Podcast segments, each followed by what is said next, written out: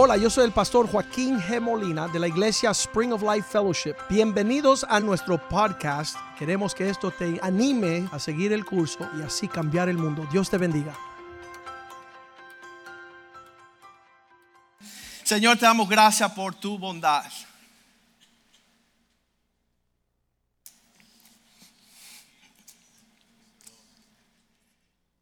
Gracias por tu casa.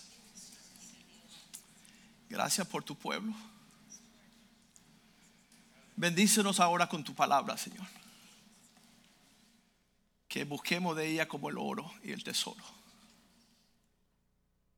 Que busquemos en ella las riquezas, de la herencia de aquellos que te buscan. Danos entendimiento. Derrama tu espíritu para entender, para recibir y para vivir tu palabra. Señor, tú tienes sueños realizados para nosotros y promesas cumplidas.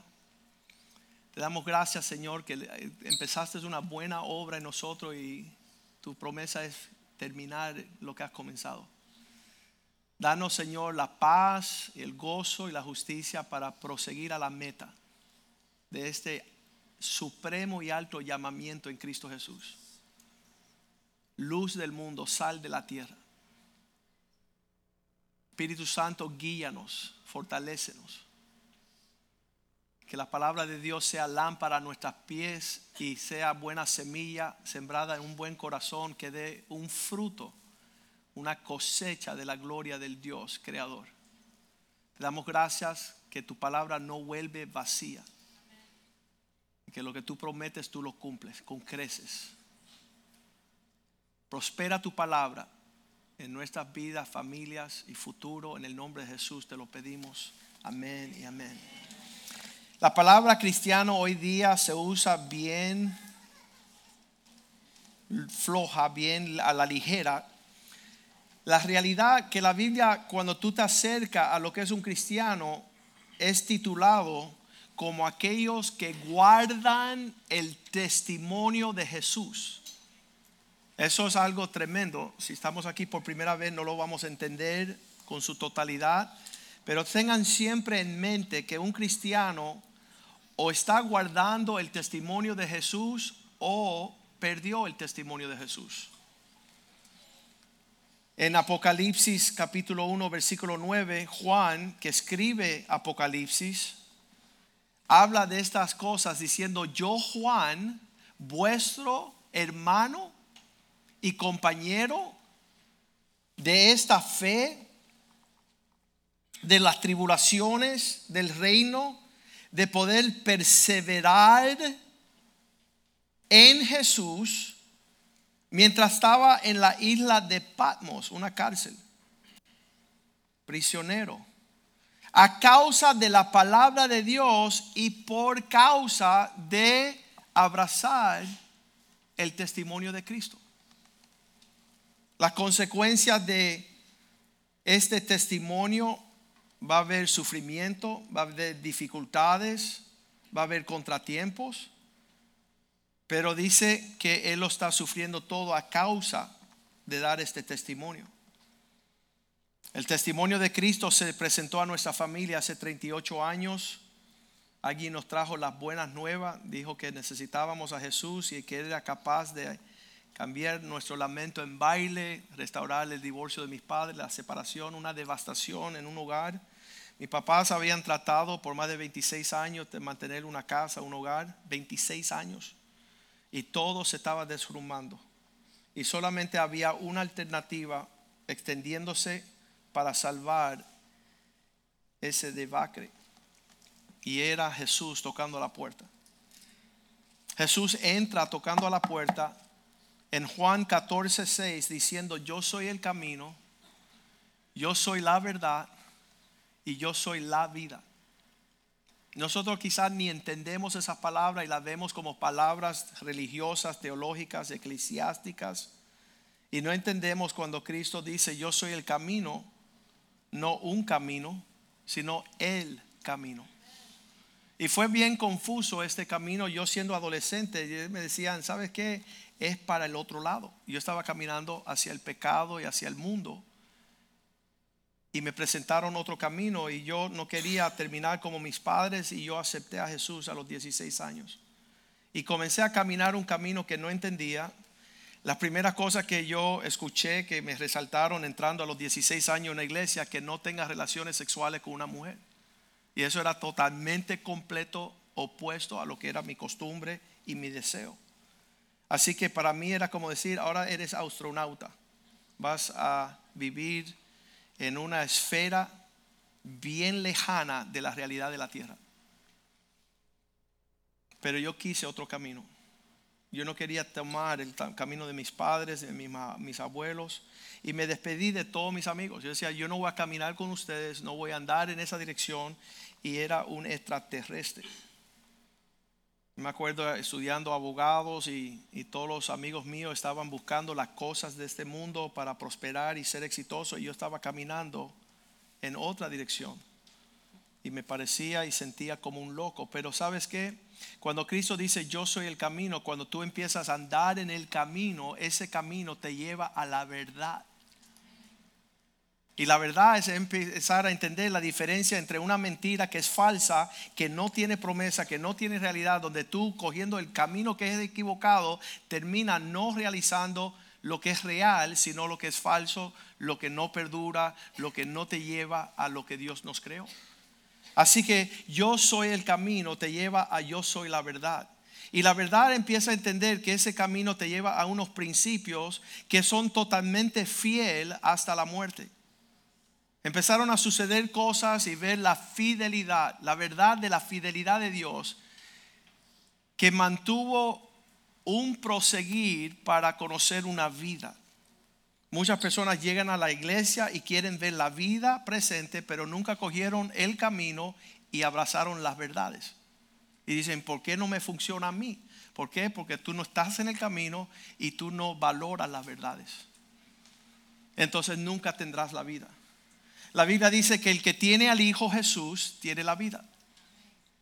Y si no encuentras en ese camino forjar el testimonio de Cristo, nunca vas a entender las verdades. Nuestros hijos me encanta porque todos son solteros ahora y el noviazgo es algo bien popular entre los jóvenes. El otro día estaba leyendo yo una tarjetita de una niña de 12 años y le juraba el amor a su prometido, nunca te dejaré. En una fila de mil muchachos no miraré a ninguno. Yo decía, qué, qué amor. Pero sin entender nada. Creo que el, el muchachito se desmayó. Al no entender la verdad, están desplagados en cien mil ideales pero si no tienen padres como nosotros que hemos decidido caminar el camino, ponerlo por obra, mi hija a los 15 años se metió en un closet y encontró todos los scrapbooks, esos son los, los álbumes de fotos del noviazgo de yo con mi esposa, cinco años.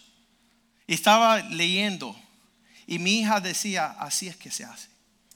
Pureza, santidad, hermandad, Cristo, Cristo, Cristo.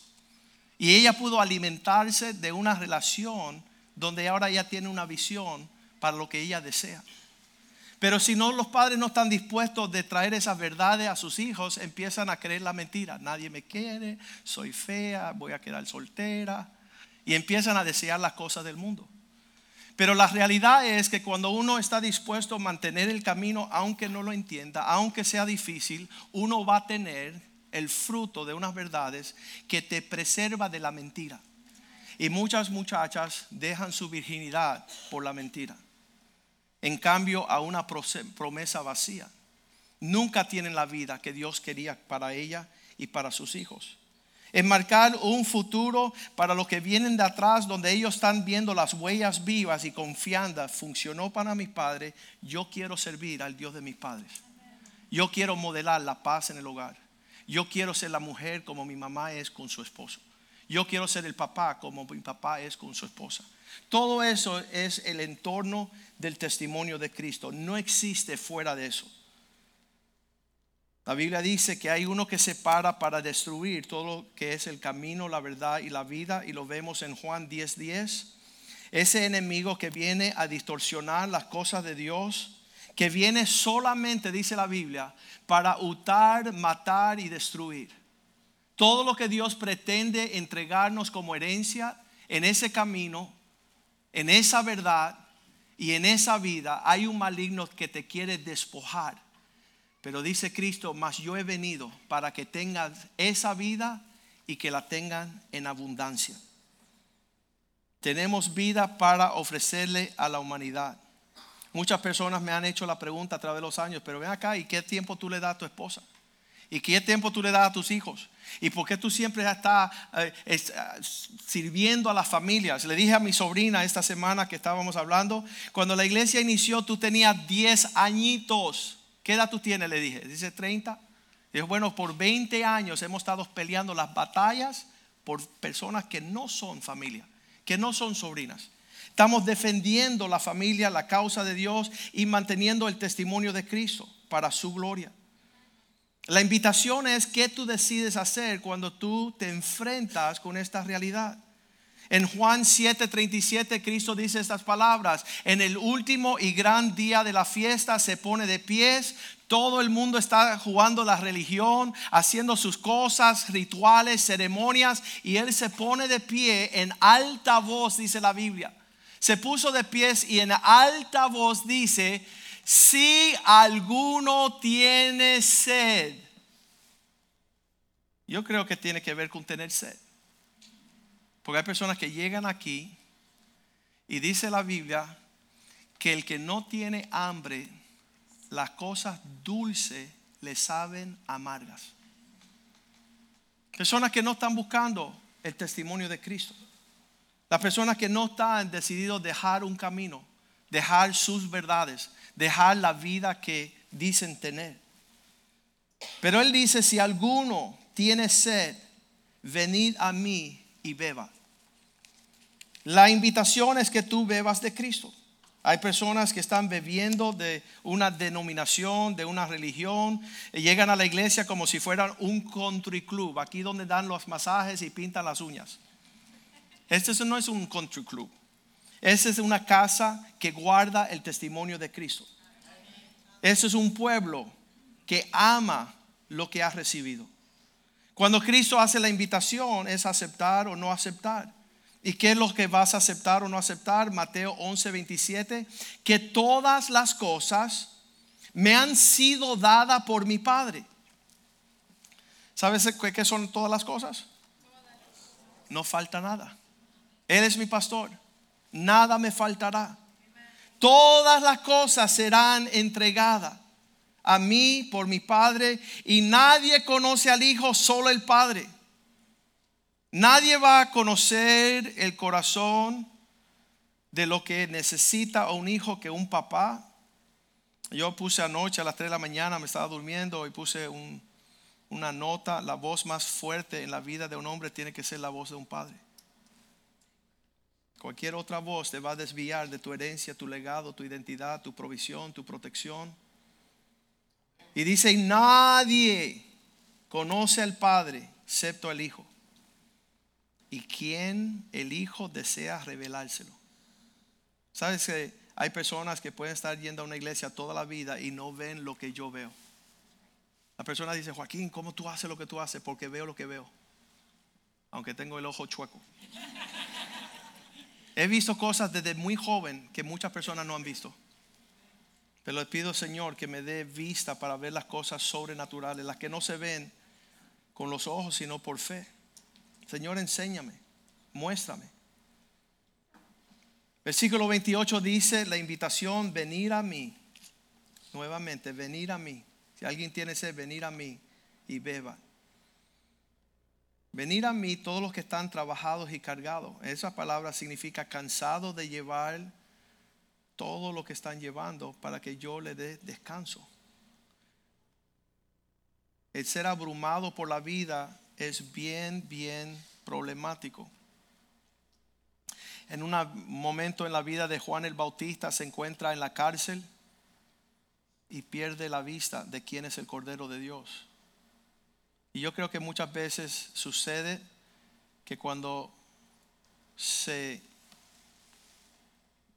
carga uno de situaciones, de emociones, de imposibilidades, de su situación, su circunstancia, se ciega de poder ver lo que está delante de sus ojos. Y es necesario nosotros decir, Señor,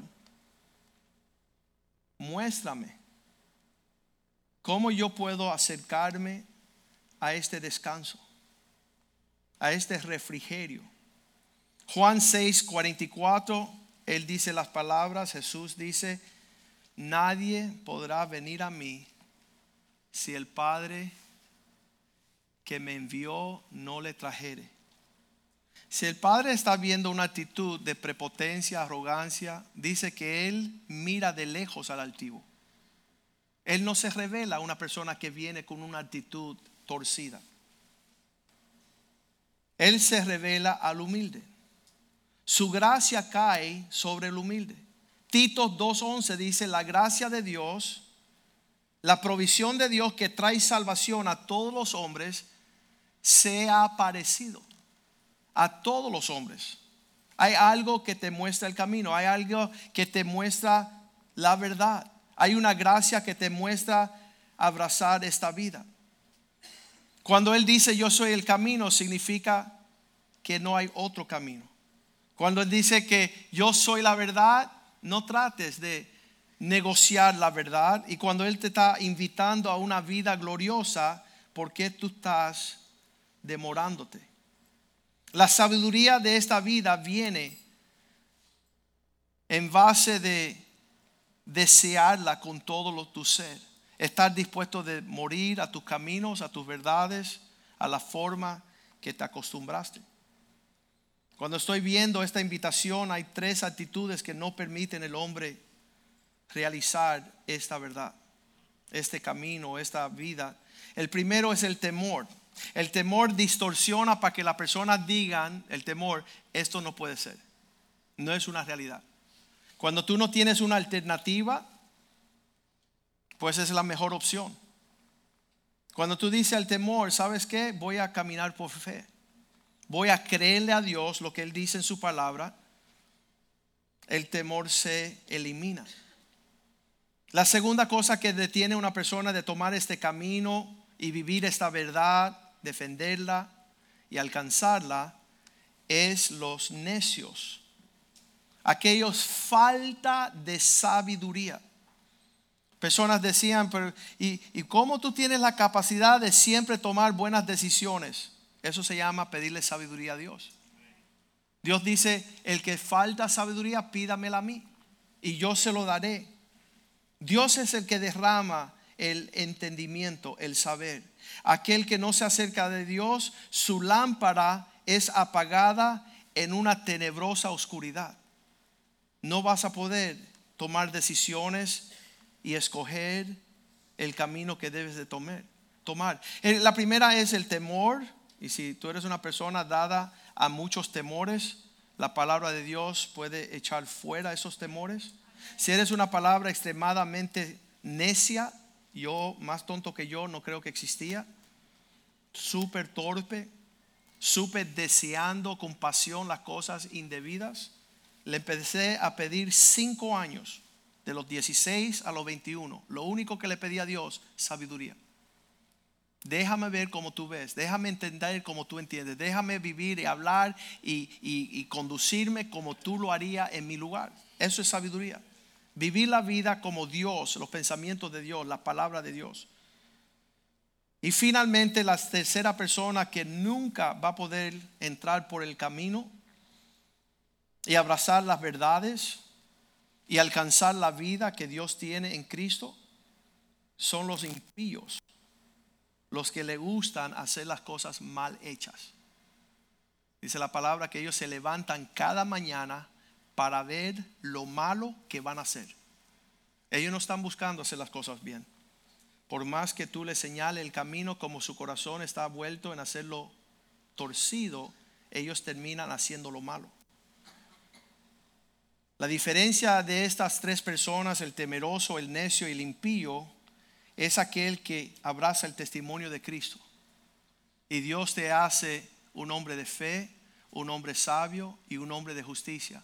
Para que vivas en amor que echa fuera el temor, en sabiduría que echa fuera la necedad y la justicia que no te permite andar en cosas mal hechas.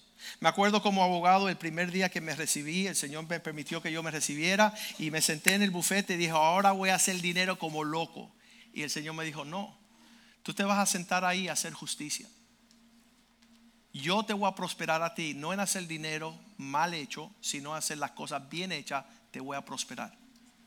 Y son pensamientos que vienen del cielo porque uno tiene otros pensamientos. Y Dios me prosperó sobremanera.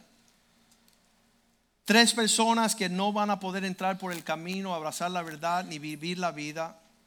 El temeroso, el necio y el impío. ¿Por qué? Uno, son soldos. No pueden escuchar. Si una, viene un camión y va a atropellar a una persona y tú le dices, cuidado, por más que tú grites, como es soldo, no te hizo caso. Tienes que pedirle al Señor, Señor, sana mi sordera. ¿Qué dijiste? ¿Cómo dijiste? Sana, que yo pueda escuchar lo que tú me estás hablando, porque estoy solo, estoy sentado en una iglesia una hora y no he escuchado nada. El soldo espiritual. No escucha la voz de un padre que clama. No estás atento a tus oídos. La segunda persona que no puede recibir es la eh, del, del temeroso, el necio, el impío, no solamente el soldo, sino el, yo quiero decir tonto, que no tiene capacidad de razonar. Tú le dices, mira, esto va en línea y vas a llegar aquí. Y él dice, no entiendo. No es soldo, te está escuchando, pero no razona. Está demente, está fuera de sus cabales. Dice la Biblia que el hijo pródigo tuvo que volver en sí. Su mente tuvo que empezar a funcionar bien. Señor, sana este cerebro. Hablando con un loco una vez, yo le decía, bueno, si tú fueras loco de verdad, no pierdo el tiempo, te pongo un manicomio. Porque con un loco nadie puede razonar. Pero si Dios te ha dado oídos para escuchar y un entendimiento para razonar, entonces tú puedes comenzar a caminar en esa dirección, a menos que eres nuevamente no soldo, no tonto, sino impío te gusta hacer lo malo. Y nunca vas a ver la gloria de Dios. Nunca vas a tener la oportunidad de alcanzar las bendiciones de un legado que Dios tiene para ti. El mapa para nosotros en alcanzar el testimonio de Cristo, aquí está. La Biblia. Aquí contiene todo el testimonio de Cristo. Y entonces esto ha sido nuestra lumbrero. A mí me gracia, me, gocé anoche porque lo que estaba nervioso con mi sobrina y que venía y todo eso, yo no podía dormir toda la noche. Y el Señor a medianoche me acosté a las 3, a las 5 me desperté y Dios me estaba hablando. Y me acuerdo cuando iniciaba la iglesia todas las noches, Dios me hablaba. Y yo me despertaba y empezaba a escribir lo que Dios traía a mi corazón. Y anoche sucedió y le doy gracias a Dios por la palabra de Dios. Que es lámpara a nuestros pies, es nuestro roadmap, es nuestro mapa para llegar. Las personas que hacen de la palabra de Dios un gesto religioso, una, una práctica de ritual cristiano, están perdiendo el tiempo. Lo dice Juan 5:39. Tú busca y busca, busca y tú memorizas y te conoces toda la Biblia, pero es un diablo. El, diablo se conoce toda la palabra de Dios y no hace nada de lo que está ahí. Entonces, si tú te gusta, te gusta, te que memorizaste todos los veces, mi, mi, mi versículo favorito es, y tú lo dices, pero no lo vives, tú eres un diablo. Y Cristo dice allí, tú buscáis, escudriñáis las escrituras porque piensas, vosotros pensáis que en ellas vas a encontrar esta vida. Pero ellas son los que testifican de mí y no quieres venir a mí. No quieres rendirte a la persona que se revela en estas páginas. Estás resistiendo ese mover y él dice, entonces anula el efecto de la palabra. Personas que se conocen la palabra entera, pero no tienen la vida, porque se, se quedaron ahí religiosamente y nunca se acercaron a Cristo. Cristo dice Hebreos capítulo 12, versículo 2, mirándolo a Él, puesto nuestros ojos en Jesús. Cada vez que un cristiano hace así, empieza a ver otra cosa, al ratito tú lo ves que se descarría. tú te diste cuenta de fulano. Oye, pon tus ojos en Cristo y deja fulano. Y sutano, y cetino, y el cretino, y todos los impíos. Tu enfoque es Cristo. Él es la esperanza de gloria. Él es el que hizo esta, este nuevo camino acercándonos al Padre. Puestos los ojos en Jesús, el autor. ¿Qué significa? Que Él lo comenzó y el consumador, el que lo va a terminar. De nuestra fe el cual por causa de lo que estaba el gozo puesto delante de él, sufrió la cruz y el menosprecio. ¿Sabe el sufrimiento? Ayer estaba llamando, estaba hablando con Julio y le decía, Julio, te quiero dar gracias. El tío Julio que corre la escuela dominical por 21 años.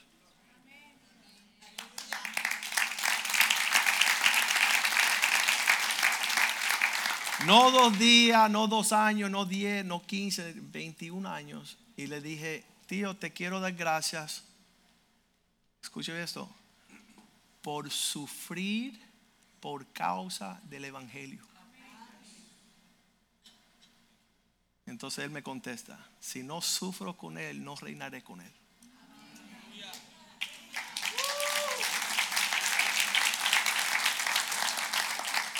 Bien fácil, bien fácil soltar el testimonio de Cristo.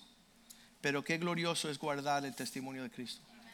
Nuestros ojos puestos en Él porque Él es el autor. Él comenzó esto. Muchas personas piensan que yo comencé esto. Yo no comencé nada. Él también la terminará. Él es el principio, el fin, el alfa y el omega. Todo proviene de Él. Hebreos 12, el próximo versículo dice que tengamos cuidados, escuchar, considerar aquella voz, aquel que sufrió y dice que cuando estamos viendo la voz de un padre, porque eso es lo que la voz que estamos escuchando esta mañana, acércate a mi hijo, guarda el testimonio de Cristo, abraza, sigues en el camino, camina conociendo las verdades para que hayas la vida. Una vida de fe, de esperanza, de amor que te da identidad, te da herencia, te da legado. Y en estos últimos tiempos dice que Dios va a causar que todas las cosas se conmuevan. Va a haber así como que un terremoto para que solamente permanezcan aquellos que no serán, como le dicen, estremecidos. Todo en la vida va a venir para causarte soltar el testimonio de Cristo. Pero nosotros hemos propuesto en nuestro corazón desde hace muchos años, ya hace mucho tiempo, que fuera de Cristo no tenemos testimonio. Fuera de ese nombre no hay nombre en que podamos hallar la salvación. Le quiero pedir a los músicos que me acompañen y realmente la decisión y la palabra de hoy es qué vas a hacer con el testimonio de Jesús que Dios te ha dado. ¿Qué vas a hacer? Muchas personas quieren hablar de muchas cosas pero el final día lo único que importa es si guardamos el testimonio de Jesús. Vamos a ponernos de pies en esta tarde.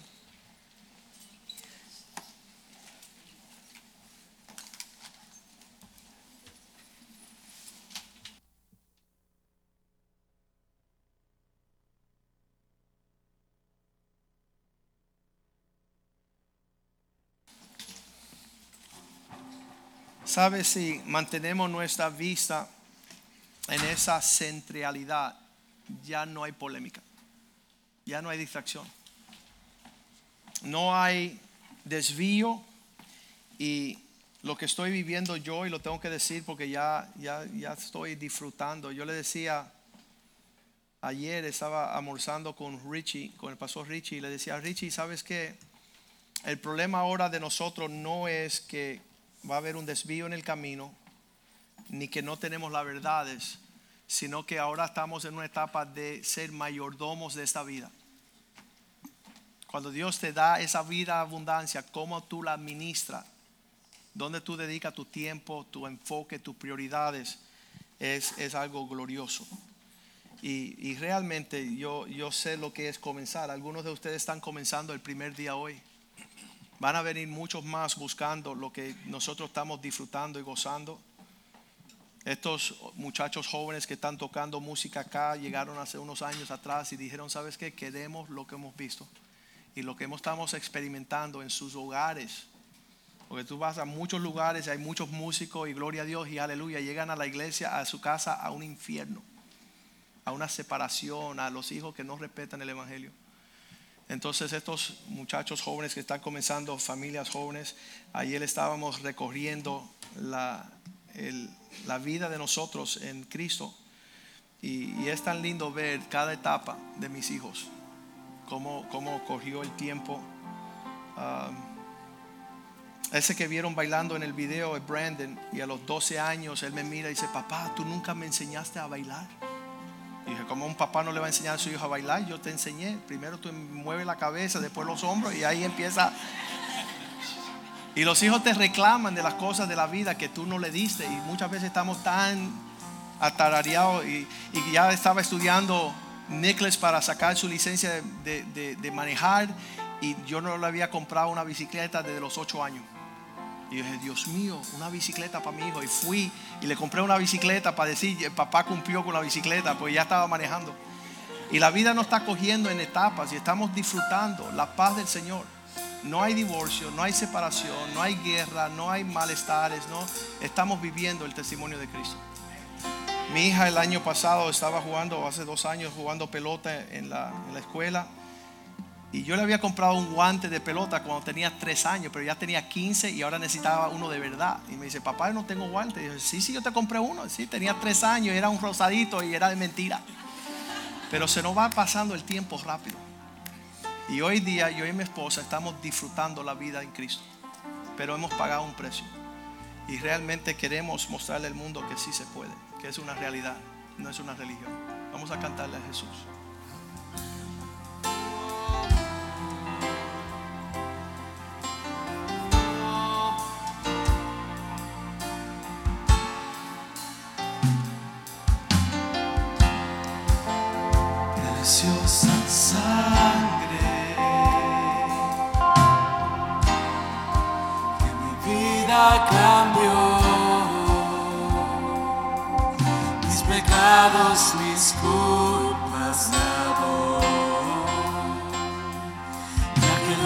Quedado atrás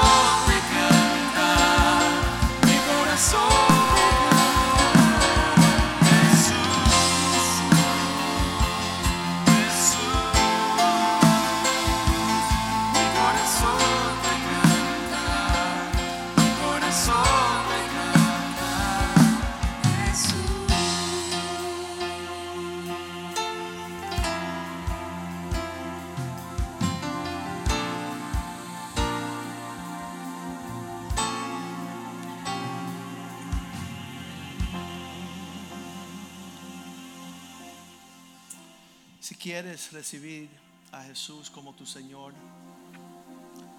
si quieres invitarle a entrar a tu vida, Él dice que Él está a la puerta y toca. Él es un caballero, Él no se va a intrometer, Él no va a imponerse. En esta invitación tú le pides que toma el lugar de piloto, el capitán, el mando, la cabeza de tu vida, de tu matrimonio, de tu hogar, de tus hijos. Y cuando Él conduce y Él te dirige y te señala y te instruye, tú dispuesto de seguir perseverando, soportando y esperando, vas a darte cuenta que ese camino lleva a muchas verdades que tú no entendías, estabas viviendo falsamente. Y después tú empiezas a ver la manifestación de una vida abundante. Inclina tu rostro y vamos a orar pidiéndole a Dios con estas palabras. Digan conmigo, Padre Santo, te damos gracias por el regalo de Jesús. Gracias que Él murió en la cruz. Derramó su sangre para el perdón de nuestros pecados, para salvación de nuestras almas. Hoy te invito a entrar en mi corazón, que seas mi Señor, mi Salvador, mi Dios. Escribe mi nombre en el libro de la vida, donde están todos los nombres de aquellos que guardan el testimonio de Cristo. Yo sé que tú moriste y al tercer día resucitaste. Creo que Cristo se sentó a la diestra del Padre y está intercediendo por mí hasta que yo entre al reino. Él es la puerta. Gracias Dios por esta salvación. Enséñame tu palabra y lléname de tu Espíritu Santo y guíame a toda verdad. En el nombre de Jesús, yo te lo pido. Amén, amén y amén.